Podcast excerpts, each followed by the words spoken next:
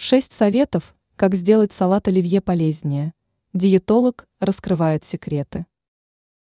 Традиционное новогоднее закусочное блюдо станет полезнее, если заменить некоторые ингредиенты. Популярность советского салата не снижается и спустя десятилетия. Оливье на новогоднем столе выглядит так же привычно, как мандарины или шампанское.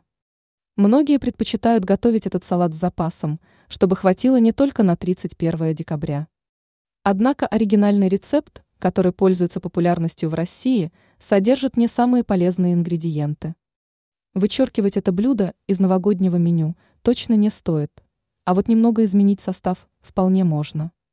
Диетолог Елена Соломатина дала несколько советов, пишет портал news.ru.